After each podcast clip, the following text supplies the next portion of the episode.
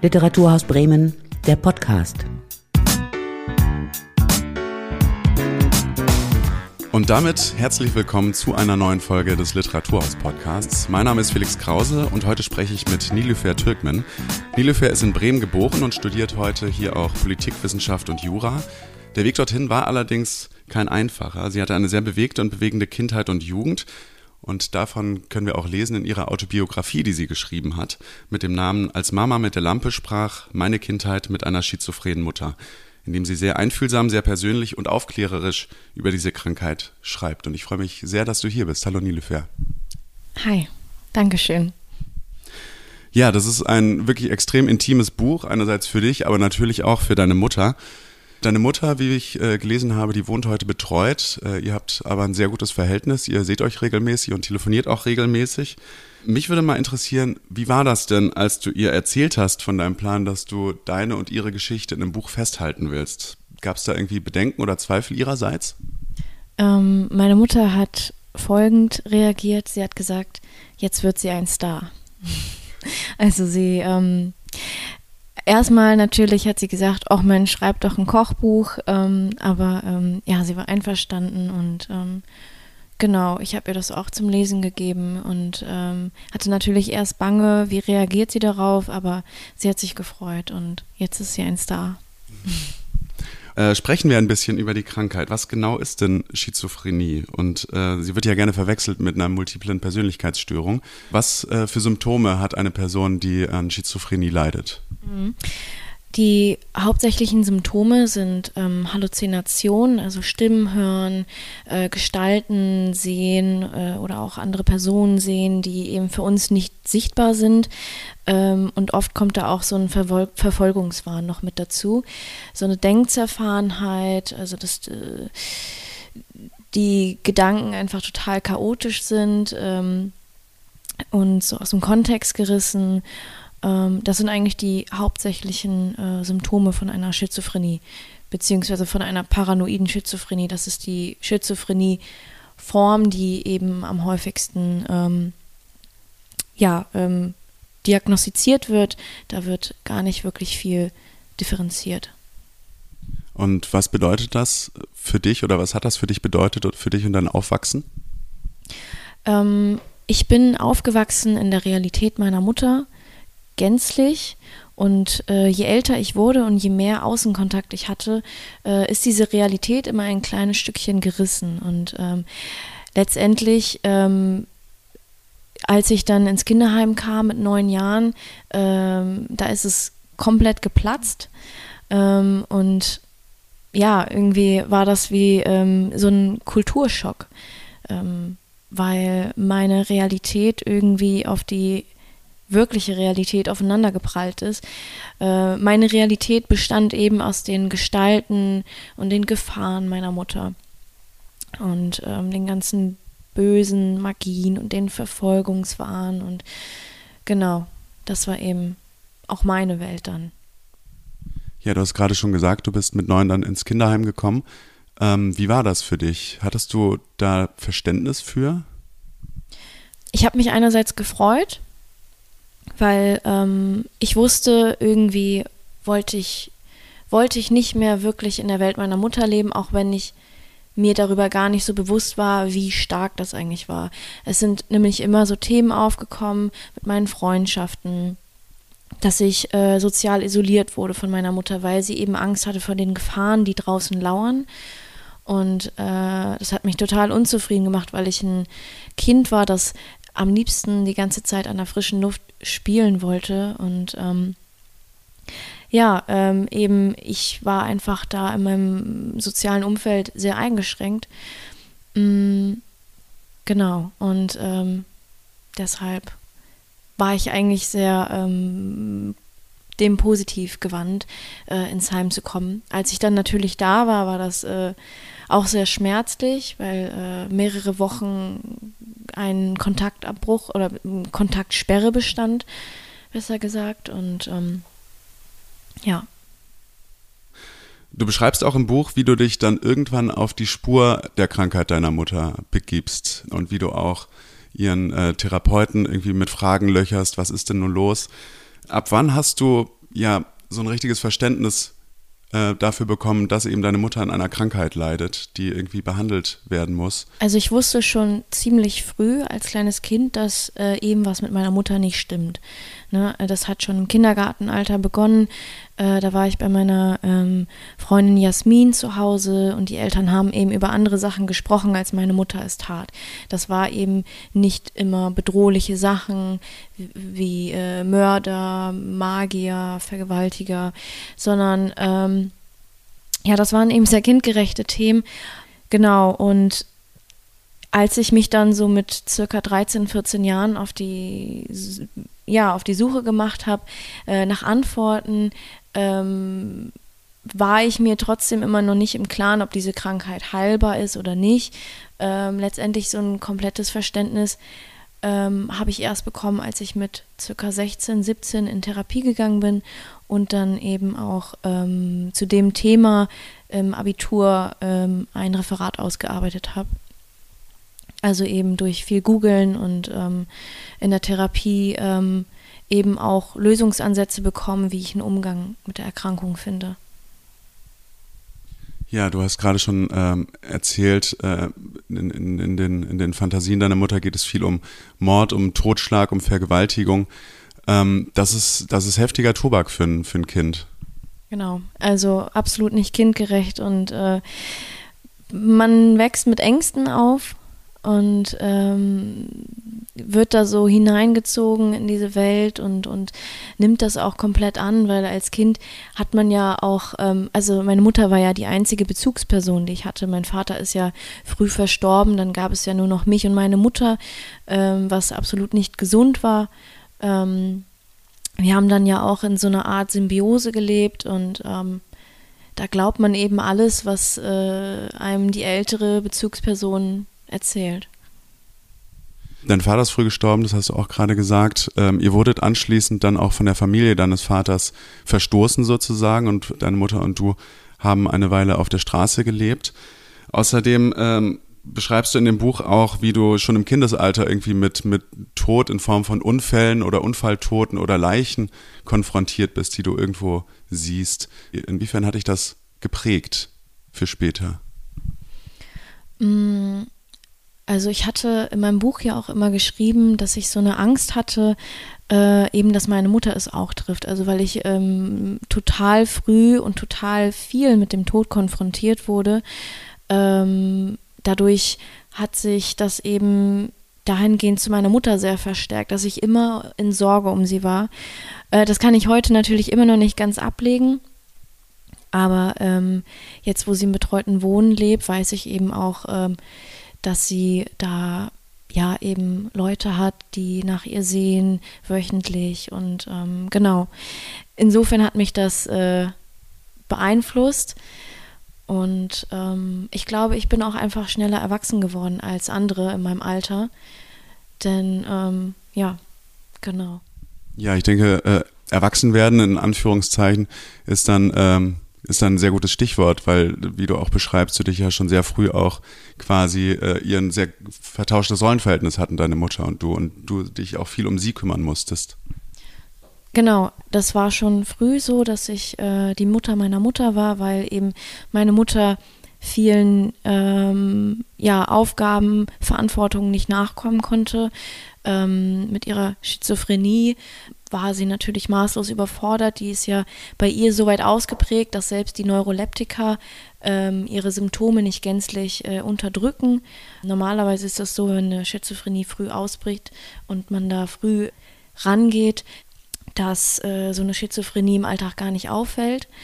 Äh, bei meiner Mutter eben war es so, dass sie viele Jahre unbehandelt, ohne Medikamente ja, blieb. Und ähm, dadurch ist es eben so extrem geworden, dass selbst die Neuroleptika äh, da gar nicht mehr richtig anknüpfen können. Das heißt, ähm, aber auch, sie ähm, hat unter totalem Stress gelitten, diese Stimmen und diese Gestalten, die sie gesehen und gehört hat, äh, die haben eben oft auch sehr bedrohlich auf sie gewirkt und ähm, Sie hat auch viel geschrien und hatte Angst, hat sich unter der Decke versteckt.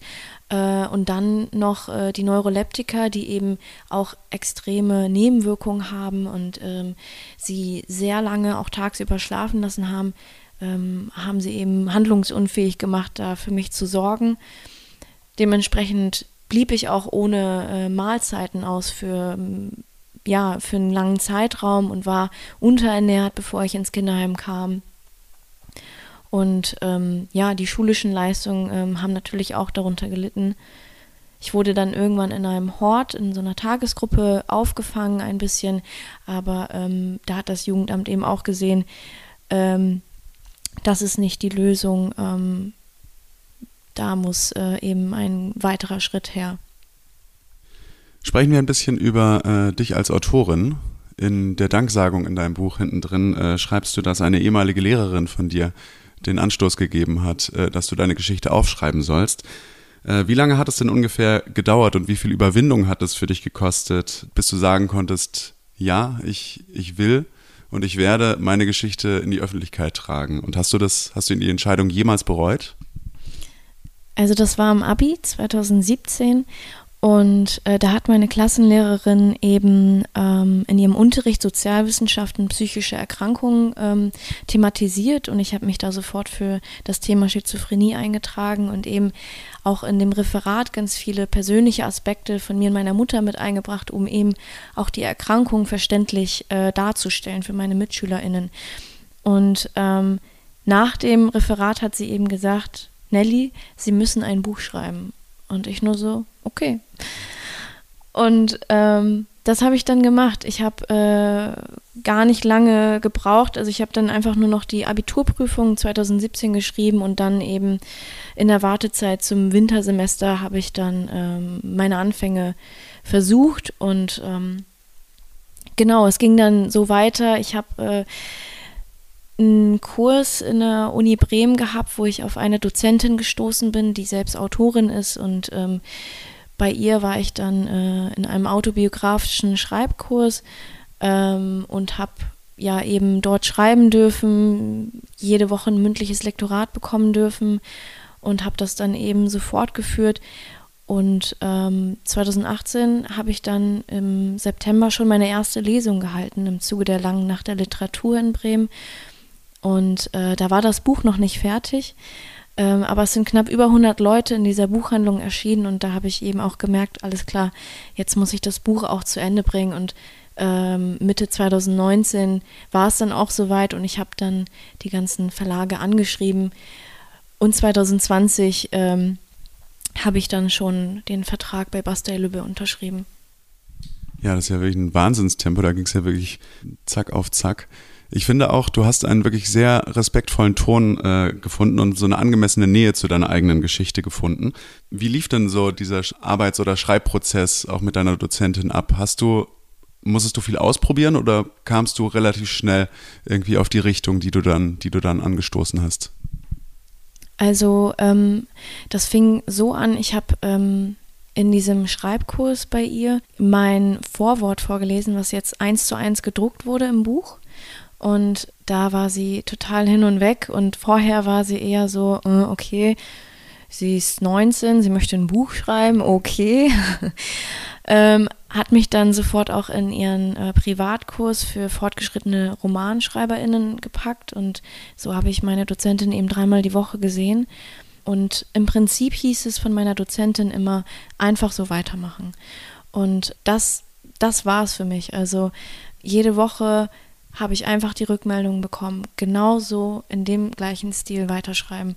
Und so habe ich das dann eben fortgeführt und auch die Motivation gefunden, da ich ja auch jede Woche dort war und etwas vortragen musste. Ähm, und ich bereue es kein Stück. Das war äh, eine tolle Entscheidung und eine tolle Erfahrung. Und ich bin auch sehr, sehr dankbar für die Unterstützung der Dozentin. Ähm, die hat das sehr schön begleitet und mich da auch ähm, im Prozess ähm, beim Anschreiben zu, äh, zu den Verlagen sehr, sehr viel unterstützt, aber auch so privat, wenn irgendwas war. Im Buch erfahren wir auch, dass du im Kinderheim im jungen Alter auch schon so deine Anfänge äh, als Autorin äh, hattest. Und zwar hast du fantastische Geschichten über deine Meerschweinchen, deine sogenannten Killerschweine verfasst, was dir äh, Mut und Kraft gegeben hat. Was hast du denn insgesamt so für ein Verhältnis zum Schreiben und zur Literatur, so als trostspendendes Mittel? Ich habe sehr viel Poesie geschrieben oder schreibe immer noch. Ähm, da gab es auch Lesungen zusammen mit meiner Dozentin äh, in verschiedenen Kunsthallen. Ähm, genau, ähm, ich habe in der sechsten Klasse meine erste Ballade geschrieben und äh, da hatte mir meine Deutschlehrerin gesagt, dass ich die aus Google abgeschrieben hätte und ich war sehr, sehr traurig, aber ähm, im Endeffekt nehme ich das jetzt als Kompliment. Ähm, Genau, und ähm, ansonsten habe ich auch äh, für den Weser-Kurier als freie Mitarbeiterin geschrieben äh, und auch kurz für die FAZ. Ähm, das war auf jeden Fall alles total schön und ähm, ja, ich bin dem Schreiben sehr, sehr leidenschaftlich zugewandt. Genau. Du bist heute viel unterwegs auf Lesereisen und äh, leistest quasi Aufklärungsarbeit. Vielleicht kannst du ein bisschen von diesem, von diesem äh, Expertinnenalltag erzählen. Wie läuft das so ab, wenn du irgendwo eingeladen bist und wie, wie läuft dann so ein Abend konkret ab, wenn du vorne stehst und vorträgst? Ich arbeite als Referentin zum Thema Schizophrenie, also gehe damit auch in Bildungseinrichtungen. Häufig sind das auch Bildungsgänge, ähm, die eben so eine Nähe zu dem Thema Schizophrenie haben, wie zum Beispiel Heilerziehungspflege.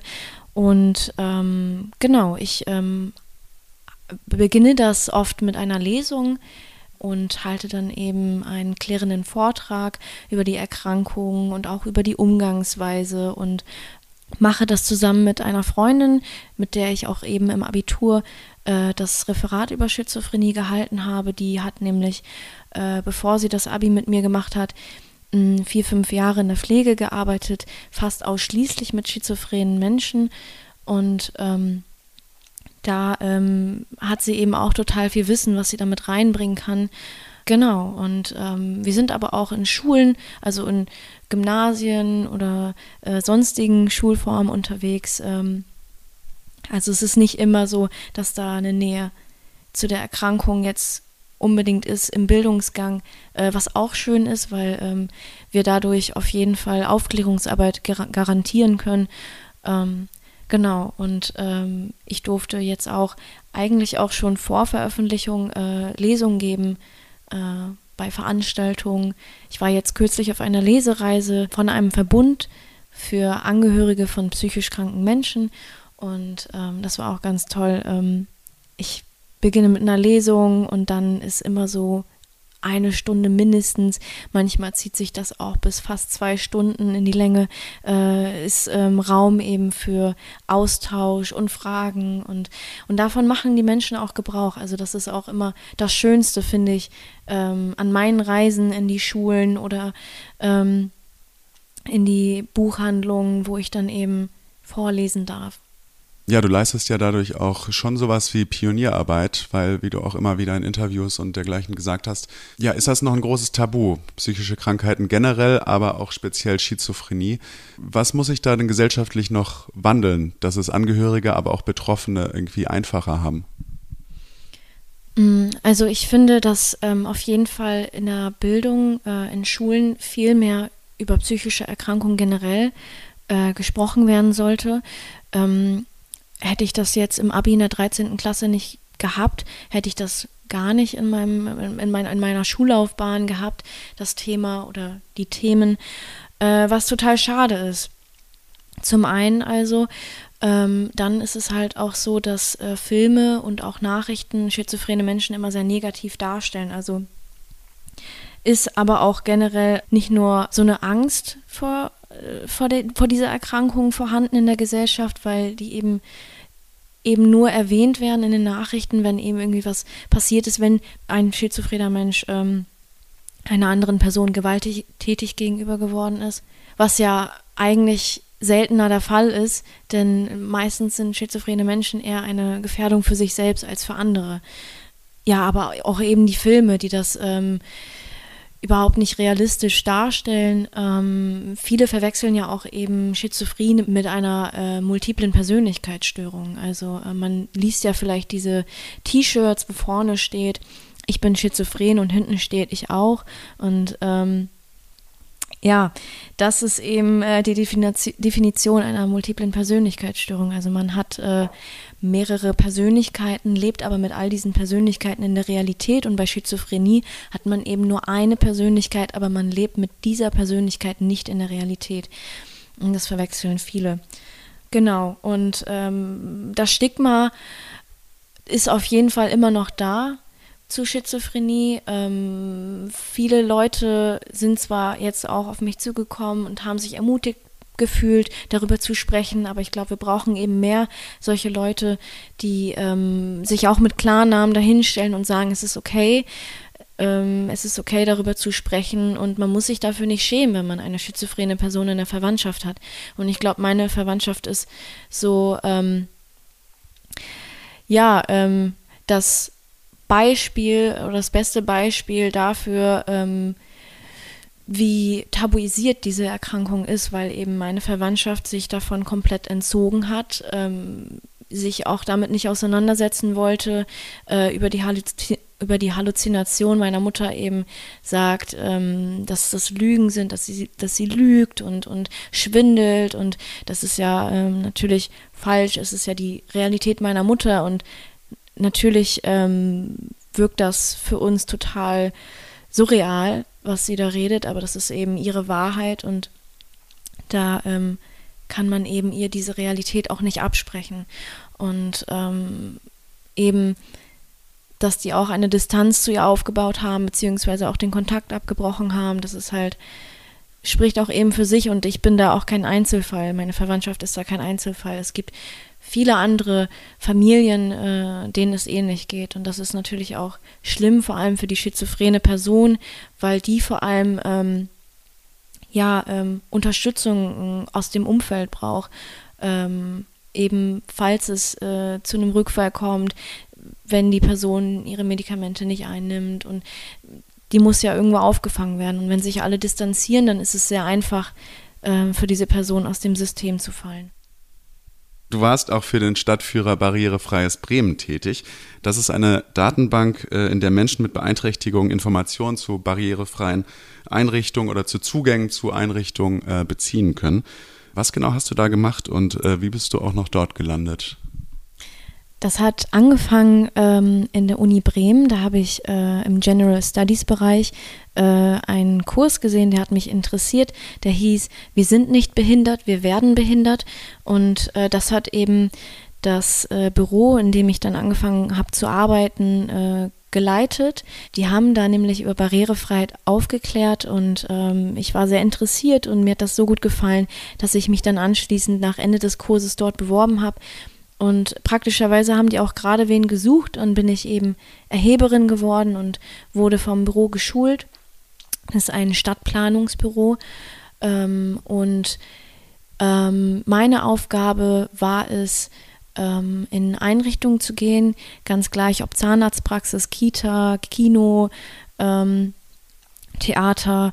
Ähm, und dort habe ich dann eben mit meinem Wissen geschaut, äh, wie barrierefrei ist eben die Einrichtung, beziehungsweise ich habe eben alle Maße aufgenommen, wie Eingangsbreiten, äh, gibt es da einen Handlauf, wenn da eine Rampe vorne ist, ähm, wie ist der Fahrstuhl ausgestattet, gibt es da eine Audioansage ähm, oder Braillenschrift an den Tasten.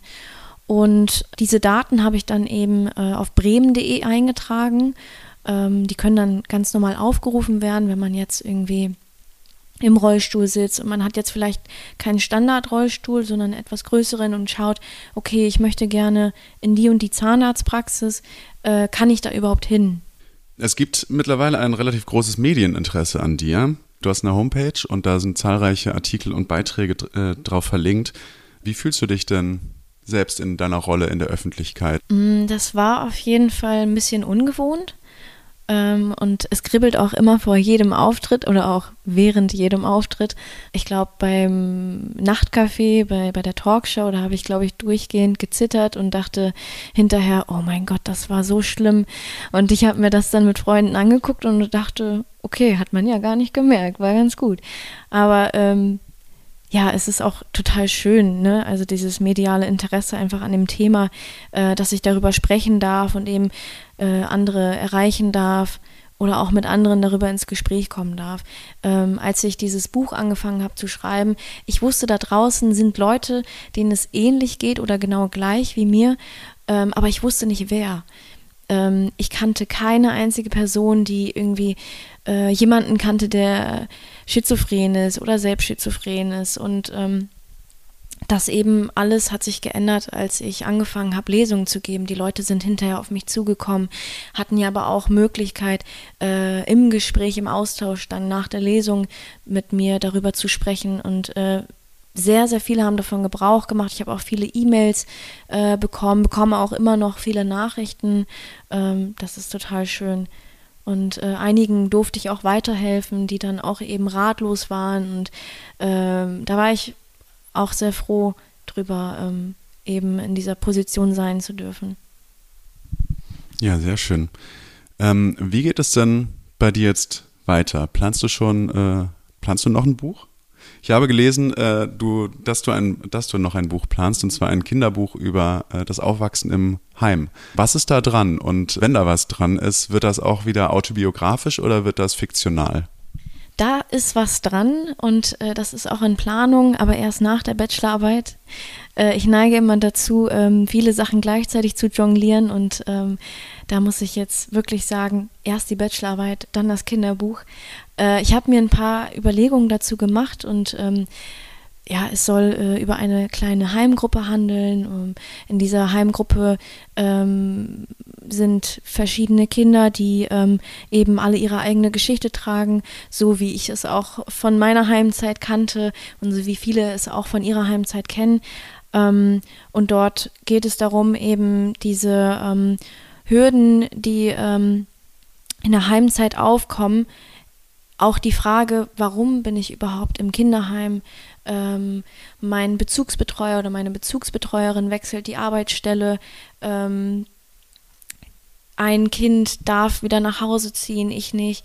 Ähm, das sind alles so Themen, für die man in der Heimzeit gar nicht so pädagogische ähm, Kinderbücher, Kinder, kindgerecht, kindgerechte Bücher hatte, die eben das mit einem äh, aufgearbeitet haben oder thematisiert haben. Aber auch eben andere Kinder kannten Kinderheim eher immer nur als Androhung von ihren Eltern, wenn die sich nicht benehmen, kommen die dahin und ähm, das war auch ein sehr komisches Verhältnis dann immer mit anderen Kindern dann ins Gespräch zu kommen und zu sagen, ich wohne im Kinderheim und dann war erst immer so, oh, oh, ist denn alles okay? Ist das Kinderheim okay? Sind die da fies oder gemein zu dir? Wie sieht das da aus? Und die stellen sich das dann alle als Klinik vor und ähm, ja, also da geht es halt zum einen darum, ähm, eben äh, so gewisse Hürden, die einem als Heimkind aufkommen, zu bearbeiten und auch ein ähm, bisschen Aufklärung zu sorgen. Ich meine, das Buch Willi Wieberg, das hatte für uns eben auch keine Anwendung. Äh, so eben auch viele andere Bücher auch nicht. Ich glaube, das musst du kurz erklären. Ja, natürlich. Äh, Willi Wieberg äh, ist ein Junge, der hat einen alle, alleinerziehenden Vater und ähm, wir, haben in einem Kinder, wir haben in einem Kinderheim gelebt äh, mit zehn Kindern, mit ja, fast zehn anderen BetreuerInnen. Ähm, das, äh, da konnten wir irgendwie uns nicht so richtig mit reinfühlen. Also vielleicht einige Kinder in der Vorzeit, bevor sie ins Heim kamen, aber eben das war ja jetzt der neue Lebensabschnitt und das war dann ja auch die Situation, in der man blieb, normalerweise bis eben zum Auszug, bis zum 18. Lebensjahr.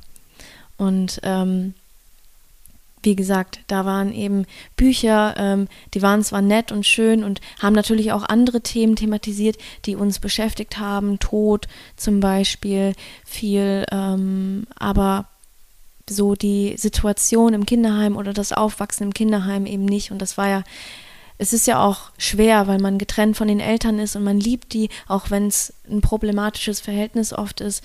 Ähm, da ähm, hätte ich mir auf jeden Fall gewünscht, irgendwie was zu haben, was mir hilft, da durch die Zeit zu kommen. Und ähm, ja. Ja, das klingt auf jeden Fall nach einem tollen und auch einem sehr wichtigen Projekt. Ich wünsche dir auf jeden Fall ähm, viel Erfolg dabei, aber bei allem, was du tust. Also zuerst bei der Bachelorarbeit und dann beim Kinderbuch. Und äh, ich bedanke mich sehr, dass du, dass du da warst für das Gespräch. Vielen Dank. Ich äh, bin auch sehr froh, dass ich heute eingeladen wurde. Dankeschön. Ja, das Buch Als Mama mit der Lampe sprach ist bei Bastei Löwe erschienen und die Autobiografie von Nilüfer Türkmen gibt es beim Buchladen Ihres Vertrauens für 11 Euro. Ich bedanke mich auch sehr fürs Zuhören bei Ihnen zu Hause. Machen Sie es gut und bis zum nächsten Mal. Das war Literaturhaus Bremen, der Podcast.